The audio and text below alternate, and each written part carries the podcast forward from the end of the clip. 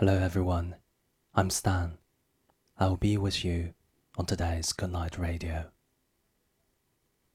Because early morning is the most pleasant time of the day in this long, hot summer.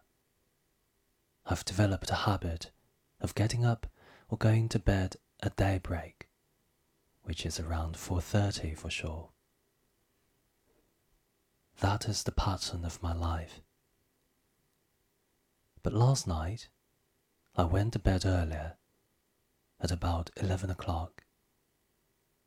When I wake up, it is still dark outside. I'm about to go back to sleep when I suddenly become aware of the unusualness in the buzz of mosquitoes and the flow of the air. They don't seem to be happening during the thick darkness of midnight. Looking at my watch, I find it already five o'clock, as I've expected.